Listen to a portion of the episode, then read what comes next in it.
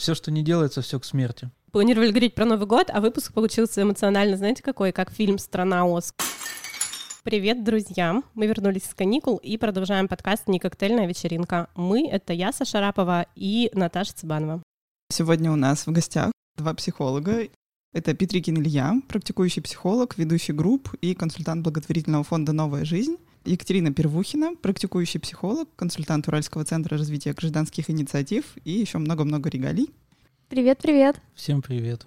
Собственно, о чем мы будем говорить? На часах 4 декабря, а как будто бы вчера был март. В общем, какой-то странный год, и он наконец заканчивается. У меня лично нет ни елки, ни подарков, ни желания даже думать об этом. Нам стало очень интересно, на самом деле, как Новый год влияет, по моему обывательскому ощущению, он может влиять на ментальное вообще состояние и здоровье человека как отрицательно, так и положительно. И вот об этом мы сегодня будем говорить с ребятами. Что такое Новый год? Это в первую очередь для многих такое время подведения итогов. И обычно этот список итогов, он там у всех может быть очень разный, но вот этот год, он для всех очень похож очень похож злополучной самоизоляцией коронавирусом и всевозможной тревогой вообще от того, что вы просто сидите дома безвылазно, тревогой за свое здоровье. А, ребята как раз активно занимались в этом году этим вопросом, и хочу, хочу у вас спросить, как подведение итогов этого года? Ну вот интересно, да, что ну, у нас вот в культуре, в России, по крайней мере, да, есть вот эта вот вещь, что подводим итоги вот под Новый год. Будто бы каждый день это нельзя делать. Почему-то мы не делаем это каждый день. Хотя, в общем-то, это было бы полезно. Это, ну, для чего полезно? Для саморефлексии, для того, чтобы как-то... Ну, наверное, для понимания вообще, как я живу. Живу я так, как я хочу, или не, как не хочу, как должен, как нужно. Ну, это вообще довольно при- прикольная мысль. Я просто поняла, что, получается, год — это слишком долгий срок, чтобы отследить, да, многие вещи. Не знаю, вот буквально неделю назад я сидел и думал о времени. Сейчас есть ощущение, что неделя стала как день. Да, а, у меня а, а, раньше было так, что вот был день, да, один день там рутинный, другой день там с кем-то встречаешься, третий еще что-то. Они как-то были, ну, отделены друг от друга. А сейчас будто бы неделя стала днем, месяц стал неделей, а год стал месяцем. Вот, и вот, например, 2020 год, я вообще не понял, как он прошел. Моментально просто. Да, хотя, казалось бы, какие-то вещи происходили, которые это время замедляли.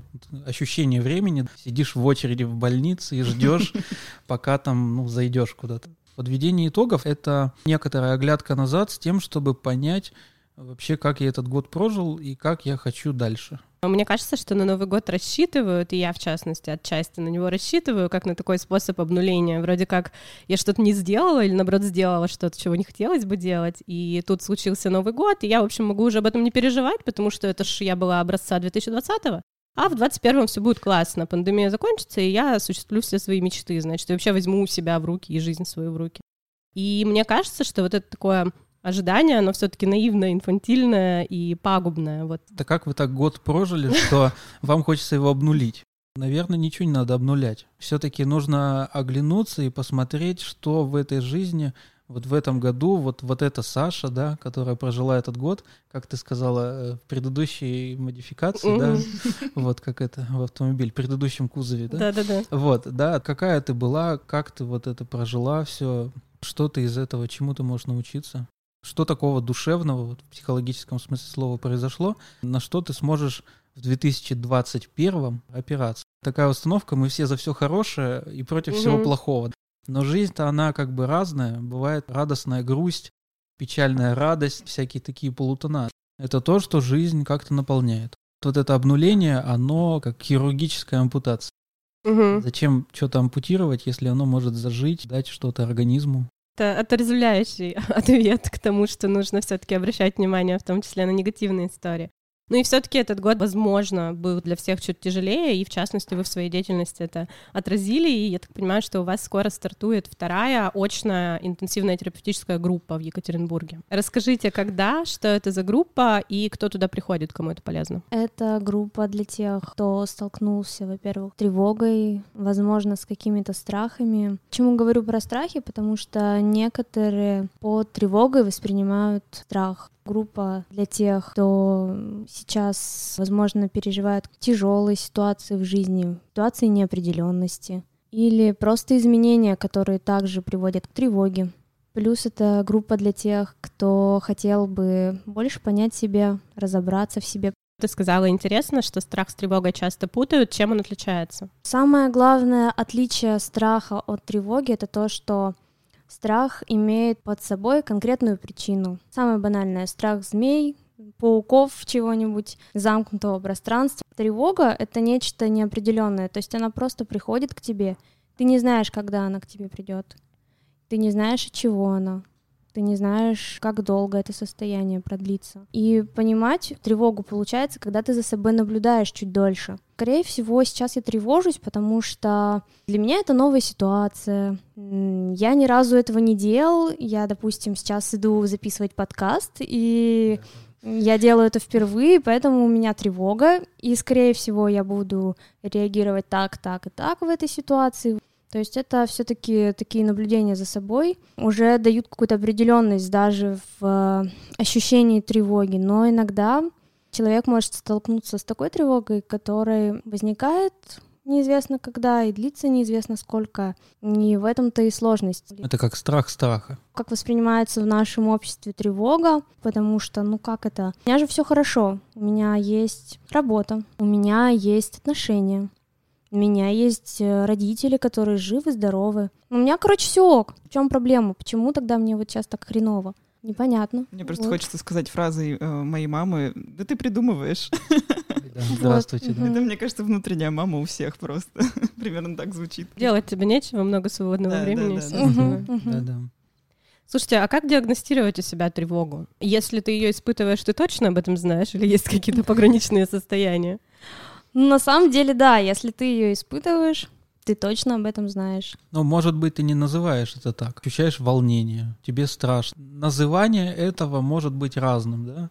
Вот, и, в общем-то, в частности, психологическая работа, она подразумевает эту свободу, да, как человек хочет, так и называет. Это наши там психологические заумные штуки, мы там можем на кафедрах сидеть и обсуждать. Вот, значит, у него там тревога, значит, а у него там еще может быть такое-то вот расстройство. Это не имеет жизни никакого отношения. В жизни все как бы проще. Чем проще сказал, тем больше в жизни пользы это и принесет. Хотя это часто бывает. Вот, особенно в последнее время я точно это чаще наблюдаю, особенно у молодых людей, да, которые приходят на консультации, то есть, ну, вот до 30 лет, например. Очень часто люди приходят и уже все знают. Вот реально приходят и говорят, у меня, скорее всего, там вот такое-то расстройство, у меня вот такая-то симптоматика, в таких-то, таких-то ситуациях я веду себя так, чувствую себя так. Что интересно в этом? Мне кажется, это немножко в сторону, но все-таки это интересно, да, что психологическая работа — это не про то, что ты что-то прочитал, я могу бесконечно много прочитать про тревогу, про страх, но в конечном итоге это не изменит того, что я тревожусь. Вот все-таки тревоге важно то, что она есть, вот и как я с ней обращаюсь. Саша сказала, что у многих это будет как в итогах года, но все-таки я не могу не заметить, что некоторые люди достаточно нормально все пережили и вообще не испытывают, мне кажется, страхов или наоборот им даже вообще норм и вообще хорошо. Поэтому у меня такой вопрос, что больше влияет? Какие-то склонности человека врожденные или там приобретенные в детстве, как это принято в психологии, либо обстоятельства действительно, что, что сильнее действует на психику? Можно представить это как э, два столбика таких. Один высокий, другой такой низенький как два состояния эмоциональных. И тот столбик, что повыше, уровень эмоциональной стабильности, он выше, да, изначально. Два человека с двумя разными уровнями эмоциональной стабильности, как хотите назовите, попадают в одну и ту же стрессовую ситуацию. Понятно, что человек, у которого изначально вот этот уровень был выше, ему будет легче. Ты хочешь сказать, что человеку сравнительно здоровому и счастливому и человеку с каким-нибудь неврозом пандемия ударяет э, с разной силой по ним двоим? Это понятно, а вот эта психологическая стабильность, она все-таки врожденная, то есть это предпосылки, как бы это генетически обусловленная история, или это зависит от того, как вообще протекала жизнь и детство в большей степени?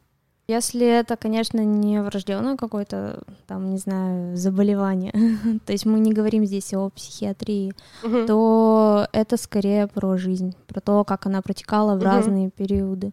Особенно в тот момент, когда человек еще был ребенком. Бывает ведь так, что человек из прекрасной полной семьи, там, с великолепным детством, с уровнем там какой-то стабильности и, и так далее, да, он живет и в общем, все нормально у него, и сталкивается с какой-то, ну, совершенно банальной, казалось бы, ситуацией, и она просто его вышибает. В чем причина? В этих обстоятельствах или в том, что ну, он как-то так устроен, и его жизненные условия были слишком шоколадные, да, вот, в таком сладком смысле слова. Или другой человек, да, который прошел там э, опыт, пережил какого-то, может быть, насилия, или пережил опыт каких-то утрат, каких-то серьезных переживаний. И этот человек тогда может быть, будет более готов к этим стрессовым ситуациям, хотя уровень его повседневной стабильности ниже. Если он переживает какой-то опыт, он его проживает, из него какие-то выводы делает, пережил 2020 год, сделал какие-то выводы. Таша, ты вот сказала, что сложно тебе куда-то было не ходить. Ты говоришь, вот сложно тебе было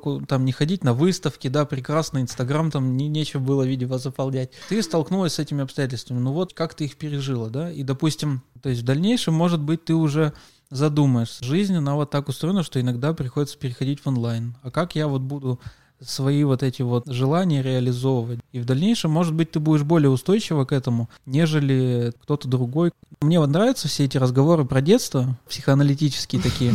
Но все-таки в жизни это тоже важно, это тоже нужно иметь в виду, но все-таки вот важнее то, как человек живет, насколько он внимательно относится к себе, насколько он замечает себя, насколько он себя любит. Тогда мы можем говорить, что человек, который вот как-то больше уделяет внимание себе, собственному здоровью, благополучию, он, наверное, будет более устойчив. Мы тоже с Сашей обсудили, подумали э, насчет того, как соотносится между собой тревога и ожидание.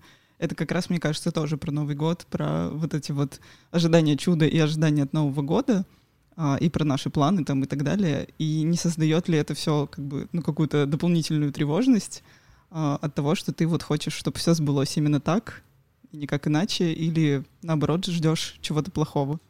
Ну так э, надежда — это обратная сторона тревоги.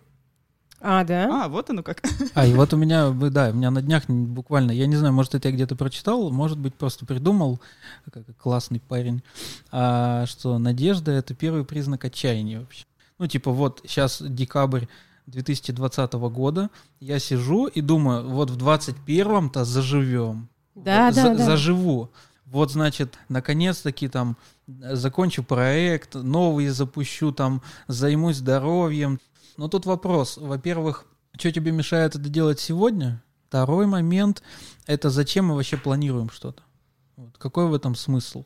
В конечном итоге, зачем я себе что-то придумываю?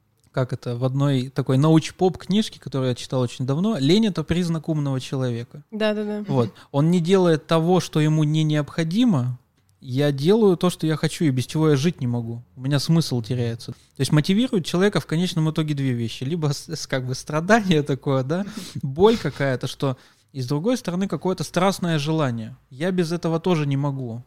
Мне очень откликнулась история про лень.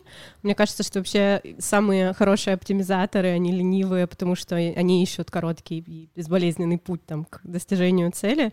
И меня впечатлила очень такая концепция у кого-то, я тоже сейчас не вспомню у кого, про то, что лени в принципе не существует. Ну, нет ленивых людей, если вы это не делаете, вы это не делаете не потому, что ленивый урод, а потому что ты просто не хочешь этого делать. Ну, не сильно надо было, типа. Про планы, да? А, план, то есть это какая-то конечная точка. То есть я хочу чего-то. Тут, наверное, самый главный вопрос это вот про то, что Илья говорил, что я делаю то, что мне хочется, и делаю то, что мне необходимо. А вот эта точка, вот этот план далекий, он вообще для кого? То это точно я придумал его. Это точно я хочу там машину, квартиру и так далее. Mm-hmm. Или я смотрю, как у всех, или я смотрю, как, ну, блин, там, как все живут и жили, или это все-таки про меня? И будет ли моя жизнь счастливой, буду ли я получать удовольствие от того, как я достигаю этой цели? Mm. И насколько я буду счастлив, когда я все-таки ее достигну? Долго ли это будет длиться, или это будет мгновение? Слушайте, вы просто сейчас разбиваете все теории и блоги а, вот этих вот людей, которые марафон желаний и прочее, вот эта вот история, ну, наверное. Я, я хотела, кстати, да, спросить про эту тему, потому что это же один из наверное, самых популярных таких э, коучинговых э, тренингов и инструментов на тему того, что придумай 100 желаний, нету 100, сиди, придумывай, пока не будет 100. Ну, типа, вот высоси из пальца 100 желаний, и якобы это чему-то поможет. Но мы живем в определенной культуре, да? Мы живем в определенное время, в определенном месте. И мы понимаем, что вот это вот зожничество, да, которое больше походит на ипохондрию, да, чем на ведение какого-то здорового образа жизни, да. Ну, Ипохондрия — это боязнь болезней, если Понимаем, вот, да. ну такое, да, что я постоянно что-то болею, обследуюсь там. Или вот это вот постоянная целеустремленность, да, которая никуда и не устремлена. Почему я должен вообще какие-то цели себе ставить? Ну вот, это же успех, Надо. куда-то успеть. А Кому куда, надо? Куда, куда ты хочешь успеть, что тебе нужно? Есть спрос, есть предложение, да? Появляются такие люди, которые говорят, ну вот, э, ребят, слушайте, мы сейчас вам там таблеточек отсыпем или там методичку скинем, вы ее почитайте, и все у вас будет прекрасно. Ну, не, не бывает так в жизни все-таки, да? То есть, если ты что-то хочешь делать, но как за все в жизни приходится платить временем, деньгами, переживаниями и так далее.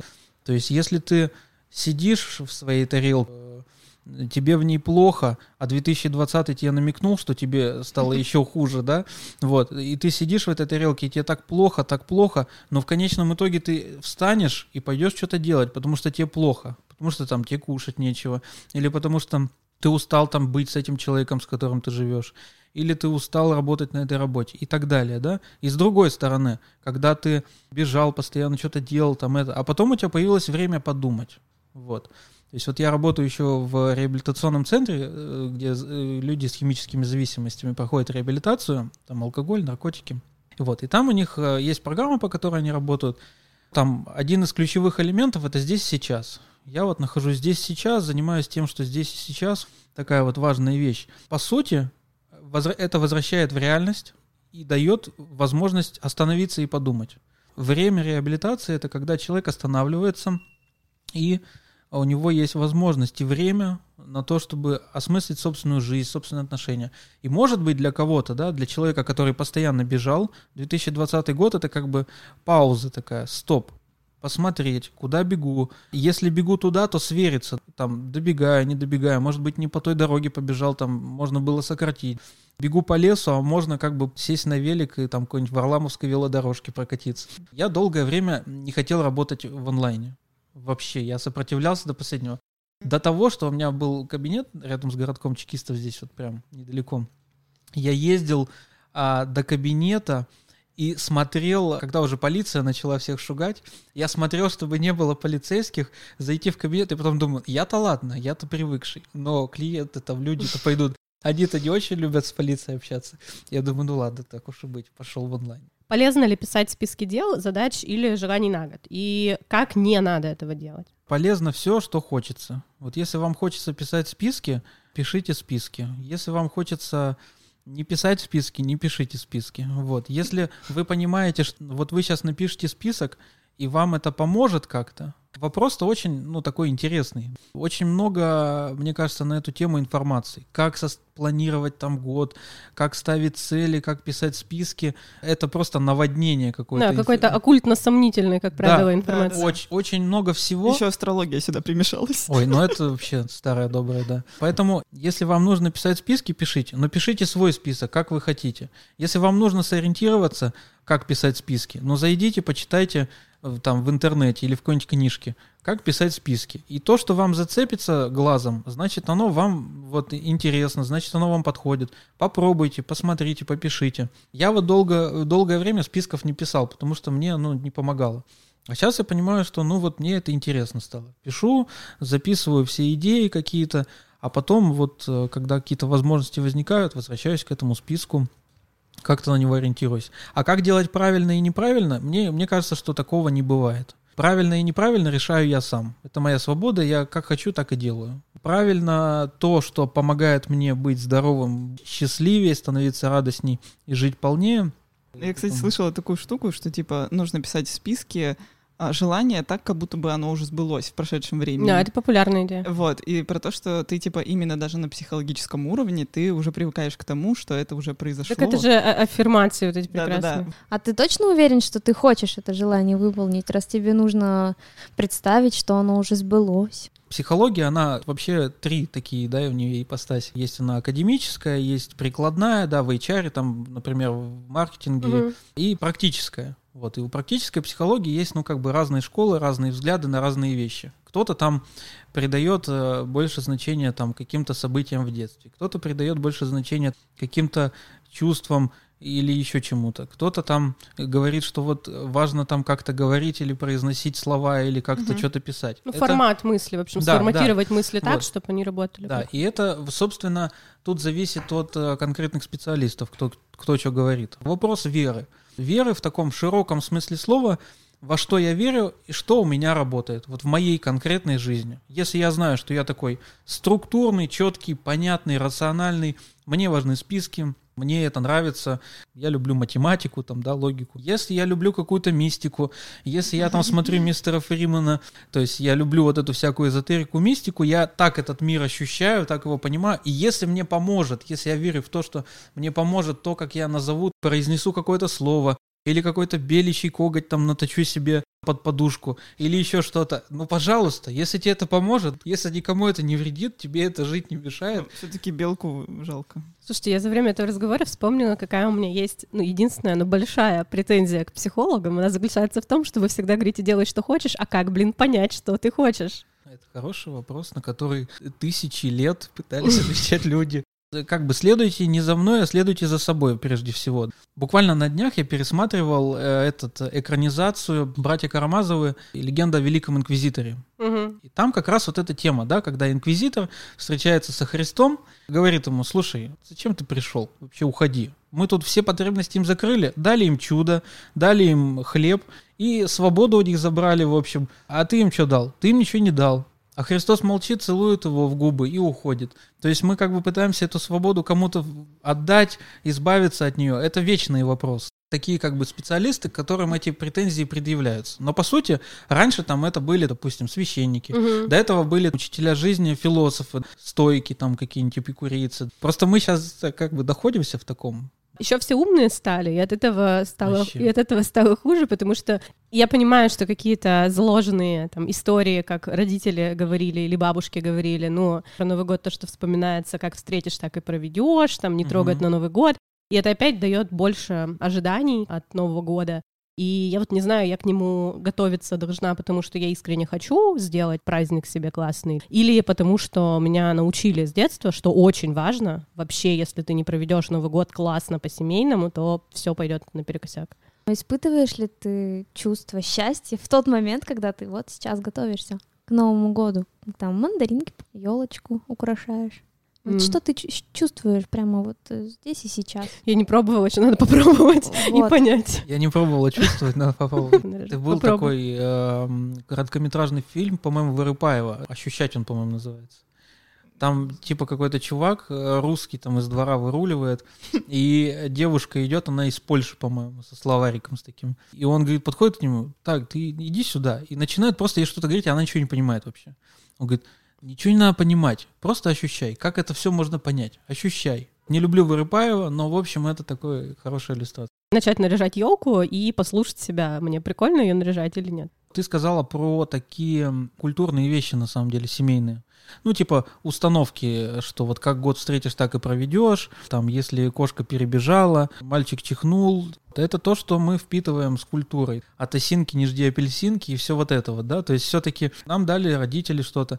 Но для того, чтобы в этом стать свободнее, для того, чтобы быть собой в этом, да, понимать, мое это или не мое, для начала вообще в себе это заметить, понять, что во мне есть, да, какие вот эти установки во мне есть. Как год встретишь, так и проведешь. Ну, хорошо, давайте подумаем, да, откуда это взялось. Кто вам это постоянно говорил? Ну вот, говорила мама. Пойти поговорить с мамой, спросить, а откуда ты это взяла? А потом подумать, а зачем мне это, зачем я так думаю? Как-то понять это в себе, в себе это заметить. Потом понять, а близко это мне или не близко. Тогда уже понять, как тебе действовать. Тогда у тебя появляется свобода. Но для начала тебе нужно это заметить в себе, потом как ты к этому относишься, любишь это, ненавидишь это, а потом уже у тебя появляется возможность что-то делать. Если ты сразу начинаешь как бы отсекать, то ты ампутируешь себе ноги там. То есть ты пытаешься отрезать части своей души, души в психологическом смысле этого слова. э, своих близких, культуры, в которой ты живешь. Ты пытаешься как бы сразу это выкинуть. Но ты не выкидывай, а попробуй вначале посмотреть на это, что это такое, что оно тебе дает, как-то к этому отнестись, а потом уже думать, надо тебе оно выкидывать или нет. Может, оно тебе что-то дает. Действительно. Есть такая вероятность, что вот человек проработает все свои установки, поймет, что они все не его, не нравятся ему, откажется и будет совсем без установок в проруби болтаться. Вообще, мне кажется, что мне самой одно время было знакомо это чувство. В этот момент э, становится, конечно, не по себе, но при этом столько возможностей, Мгм. столько каких-то новых ощущений, новых ощущений себя. Почему бы нет? Я писала в каком-то посте, что я лишь частич- частично ассоциирую себя с тем человеком, который был вот в этом теле 4 года назад, условно, там, не знаю, 10 лет назад, тем более. В этом ничего страшного нет, если этого не бояться. Вот этот переходный период, это, конечно, сложно, но сколько всего нового интересного открывается, это прям вау. Тревога — это головокружение от свободы. Когда ты начинаешь в себе что-то замечать, узнавать, становишься для себя непонятным, неизвестным, каким-то... Это начинает тревожить. Но у тебя появляется свобода, у тебя появляется выбор, как-то к этому относиться, что-то менять. Ну, если вот перефразировать, да, то, что ты говоришь, вот если я там все, все установки проработаю, и как это, табула раса, да, чистый лист, чистая доска, э, ну, так, мне кажется, все равно не будет. Да, и некоторые люди действительно этим вопросом, который ты, ты, Саша, сейчас задала мне, они с ним лоб в лоб сталкиваются в какой-то момент. И вот э, многие действительно останавливаются на этом в работе своей с психологом, потому что это действительно очень тревожно. И вот с этой тревогой человек сталкивается и думает, боже, а я вообще не я, а где я, а вот на что вообще в жизни опереться? Но от тебя не останется чистого листа, у тебя останется больше. Все равно ты у себя останешься. Просто тебе самому с собой будет легче жить. Легче, счастливее.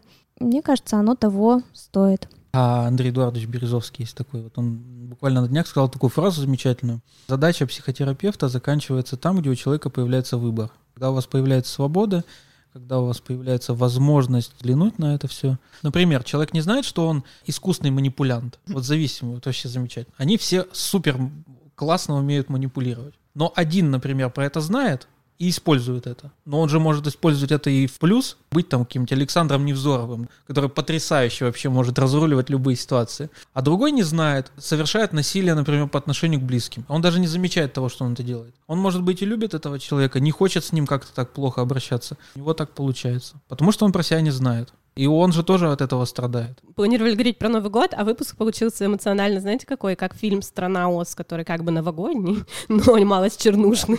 Такая вот история. Э, Он про жизнь прямо, мне кажется, в целом. Да. Экзистенциальный Новый год. последний обобщающий к вам, ребят, вопрос. В целом, если мы берем Новый год как рубеж, ну и не обязательно Новый год, те же там дни рождения, когда-то какой-то период времени, прям, я помню, жила до какого-то события. Через два месяца отпуск, и я живу этим. Через три месяца Новый год я живу этим. Еще там когда-нибудь я, не знаю, проект начинаю и живу этим. Вот эти рубежи, они важны вообще? Или, может, вообще нафиг надо отменить Новый год, календарь, и вот так вот жить, значит, в потоке и в гармонии с самой собой? Первый момент. Почему вообще люди придумали-то календарь, Новый год, праздники и так далее? Это как раз-таки, чтобы как-то навести порядок. Прежде всего у себя в головах. Структурировать. Ведь э, изначально наш мир — это хаос. Как вообще понять, куда двигаться и так далее, если нет никакой структуры? Есть, конечно, общество начало у нас развиваться гораздо раньше, чем появились э, мы, невротики, те, кто отслеживает свои чувства. Люди были более общинными несколько веков назад. Вопрос наблюдения за собой, за своими чувствами тогда не стоял. Были конкретные цели — кушать, найти себе, выжить и так далее. И для этого в том числе были придуманы все эти календари, даты, чтобы как-то структурировать всю нашу жизнь. А теперь э, у нас уже нет таких вопросов, связанных с защитой своей жизни. И вот э, появились вопросы, а надо ли нам это, нужны ли нам праздники, а все это осталось. Я думаю, что тут решает каждый сам за себя, то есть как относиться к Новому году, как относиться к дню рождения. Второй момент — это то, как это все воспринималось в семье. Допустим, у меня день рождения в семье воспринимался как очень такой важный праздник, очень тоже рубеж. У меня тоже такое было, но я прям с радостью отметила такой момент. Последний день рождения свой так получилось. Я отмечала в гордом одиночестве. Причем то, что я отмечать его буду именно так, я узнала вечером перед днем рождения.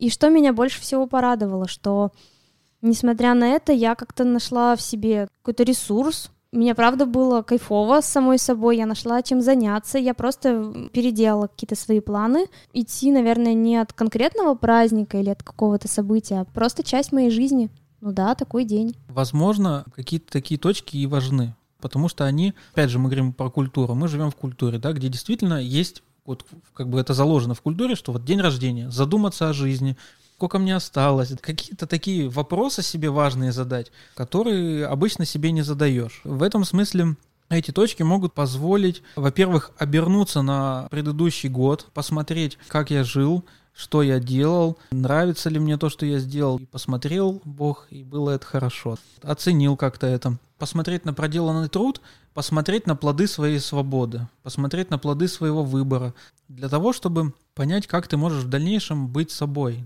И в этом смысле такие рубежи, конечно, они важны. Раз мы регулярно об этом не думаем, пытаемся отвлекаться, есть такие рубежи, которые нам это напоминают. Ну почему бы и да? В общем, календарь не отменяем. Нет?